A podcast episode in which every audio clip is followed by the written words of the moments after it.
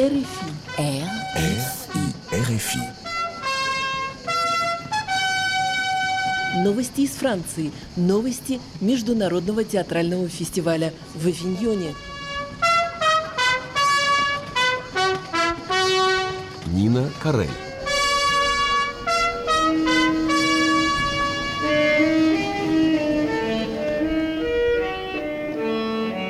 Кирилл Серебренников приехал в Авиньон, чтобы открыть своим спектаклем «Черный монах» международный театральный фестиваль.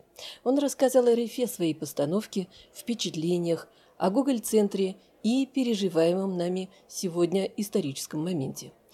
Жизнь режиссера в последнее время была непростой. Три года назад, в 2019 году, коллективу Гоголь-центра пришлось показывать в Авиньоне спектакль «Аутсайд» без режиссера из-за запрета покидать Россию, судебных разбирательств, Серебренников остался тогда в Москве.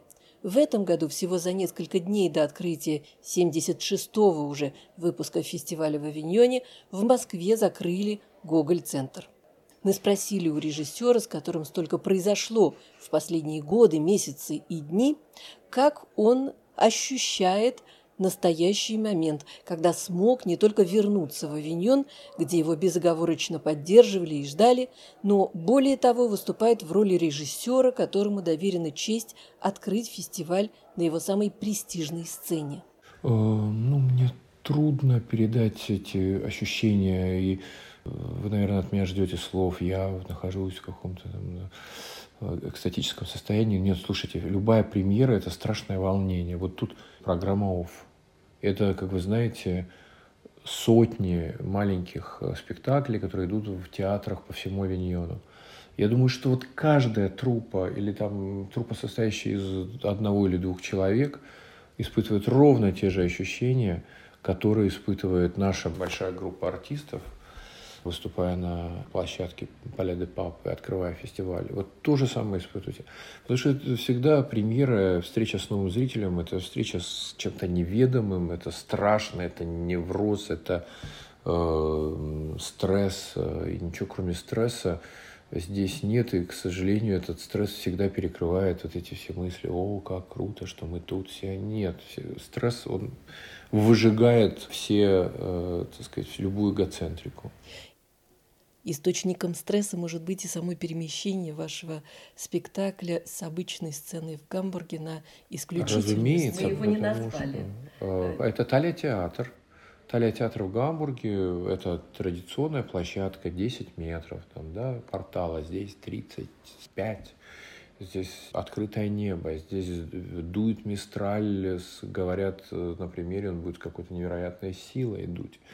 А, это совершенно другой свет, совершенно другой звук, другая команда артистов, потому что их стало больше по сравнению с, тем, ну, в общем, достаточно камерным спектаклем, который идет на э, сцене Талия театра в Гамбурге. Поэтому это э, совершенно какая-то new edition, э, nouvelle edition для Авиньонского фестиваля, как мы, собственно, и договаривались с пригласившим меня Оливье Пи. Повесть Чехова «Черный монах» известна мало. Кроме того, э, у нее существуют совершенно разные, часто противоположные прочтения. О чем ваш спектакль? А, слушайте, это э, в русскоязычном, что называется, сегменте культурном, эта повесть известна. Потому что она является, конечно, нетипической для э, Чехова, но этим она интересна она э, показывает совершенно иное дарование Антона Павловича, э, писателя э, в чем-то даже мистического, при всем его рационализме, при всем его знании человеческой природы и, в общем, такого дистанцированного отношения к людям, здесь он э, таким образом написал этот текст – что он оказывает, ну, во всяком случае, на меня, буквально физиологическое воздействие. Вот есть в русской литературе несколько текстов, ну, к ним относятся, допустим, начало «Мастера и Маргариты», какие-то фрагменты повести Лермонтова о Печорине, да, «Герой нашего времени». К этим же текстам относится, безусловно, и «Черный монах», которые э, попадают в тебя моментально и вызывают какие-то особые вибрации. Когда я здесь про это рассказываю, на меня французские журналисты смотрят с удивлением и, и даже подозрением. Ну, что это за безумие? Они же все, в общем, в подобного рода вещи не очень верят. А вам, как русскоязычному человеку, я, наверное, э, надеюсь вас найти, в общем, как бы человека, понимающего, что текст может оказывать ну, какое-то э, тотальное воздействие. И я вот э, нахожусь под влиянием этого текста уже давно, поэтому мне было очень здорово и приятно с ним в конце концов разобраться. В одном из ваших интервью вы говорили уже о, об изменении сознания искусством, наверное, речь идет об этом. Э, но только в этом произведении э, очень хочется спросить, безумие с какой стороны находится? Да нет, я не такой романтик, чтобы думать, что искусство способно повлиять на людей. Если бы искусство было способно, не было бы войн, не было бы подлости, не было бы идиотизма э, и тупости, да, оно бы как-то врачевало эти вечные язвы и раны, проблемы человечества. Вот. А здесь история про безумие, да, с одной стороны про безумие, с другой стороны про э, способ мышления. Наш спектакль представляет точку зрения всех участников событий на произошедшее, поэтому э, это другая история. Это, это скорее по, по мотивам чеховского текста, но э, все-таки представляет какую-то иную версию так сказать, этого текста. Искусство может иметь место во время войны и того, что сейчас происходит? Знаете, это э, старый вопрос. Возможно ли поэзия после Освенцима? Задавали э, прекрасные люди какие-то своей судьбой отвечали, что невозможно, а выяснилось, что возможно. Возможно. Ну вот э, сейчас в данную секунду идет э, страшная война, ужасная, несправедливая, братоубийственная кровавая, но одновременно люди хотят смотреть спектакли, ходить в оперу, ходить в кино, вот сидят на площади в ресторанах, и как бы жизнь продолжается, и в этом страшный закон бытия.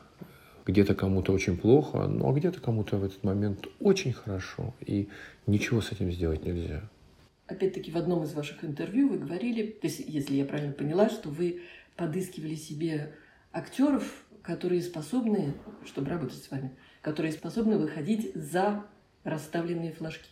Вот ваше появление в Каннах, ваши постановки, ваше отсутствие в Германии и ваше присутствие здесь, такое ощущение, что это как бы реализация э, принципа выхода за флажки это является вашей философской составляющей? Ну, я хочу, во-первых, продолжить от, немножко ответить еще на предыдущий вопрос, когда э, мы сейчас говорили о том, что где-то кому-то плохо, где-то кому-то хорошо, и э, это не значит, что э, там, знаете, надо веселиться во время войны. Я говорю о том, что жизнь гораздо сложнее, чем наше представление о ней это мысль еще Толстого, что никакой художник, никакой безумец не может придумать тех сценариев, которые дает жизнь. Поэтому я живу по, так сказать, по закону, я даже не знаю, я не сформулирую его, пожалуй, этот закон. Я знаю, что ну, один из законов как раз Толстовский делает, что должное, пусть будет, что будет. Ну, очень буддийская, на самом деле, мудрость.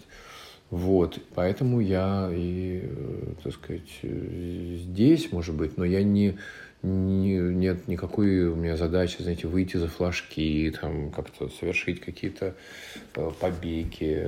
И я просто знаю, что мне, моим товарищам, мы должны работать, мы должны делать то, во что верим, то, что должно нам делать, и оставаться людьми, и оставаться в это чудовищно трудное время – которая делает постоянные, так сказать, заставляет людей выбирать. Да? Вот это самая подлость, когда тебя заставляют все время принимать какие-то решения, входить в какие-то двери, обязательно захлопывать все остальные двери и закрывать их. Вот нам мы стараемся действовать э, соразмерно совести и того, к пониманию того, как, в общем, по-человечески.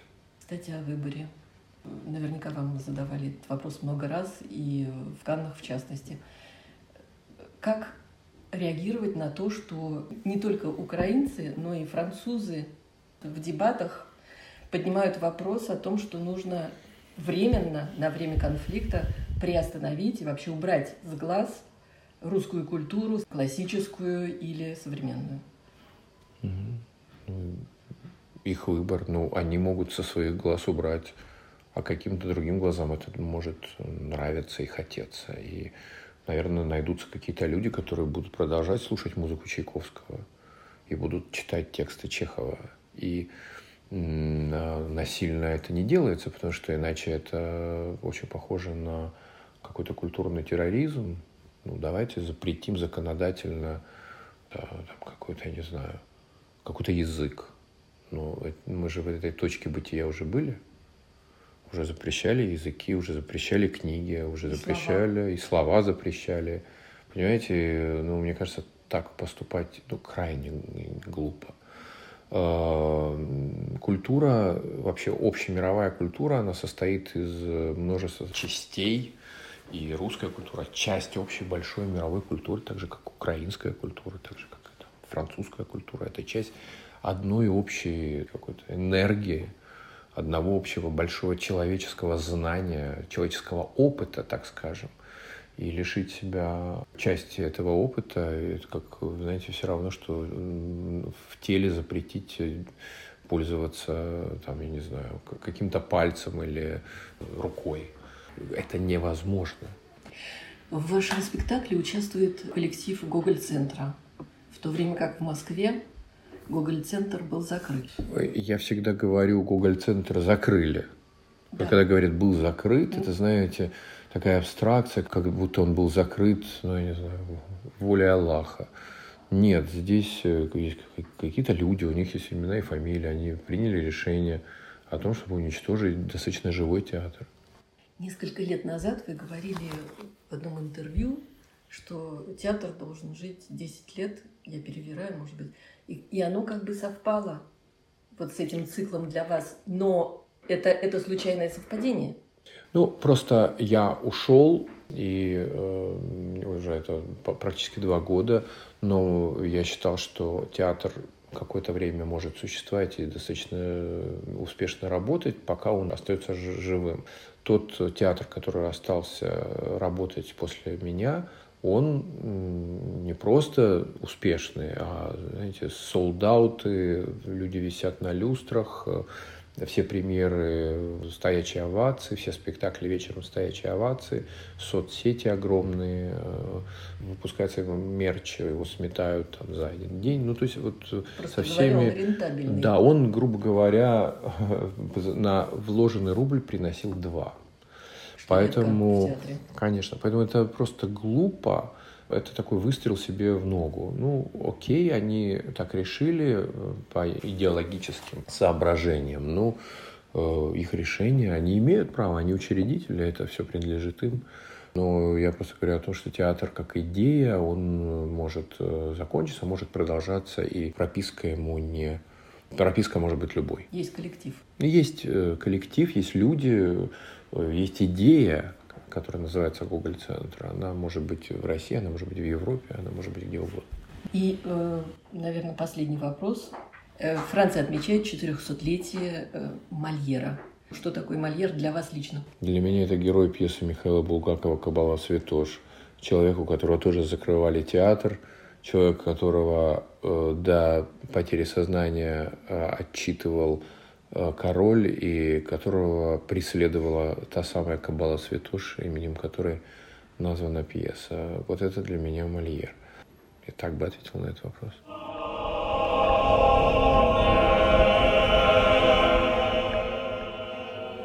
Премьера «Черного монаха» завершилась 7 июля овацией. Работа Серебренникова не оставляет критиков равнодушными. Как и сама повесть Чехова, спектакль вызывает противоречивые мнения. Постановка по большей части зрителям и критикам нравится.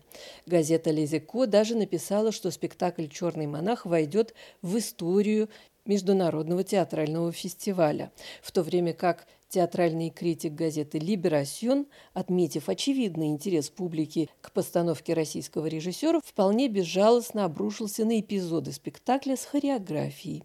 Все это показывает разнообразие вкусов и преференций ценителей театра во Франции, а также многогранность интереса к работе режиссера из России. Спектакль «Черный монах» с коллективами гамбургского Талия театр и Гоголь-центра идет на сцене Папского дворца до 15 июля включительно.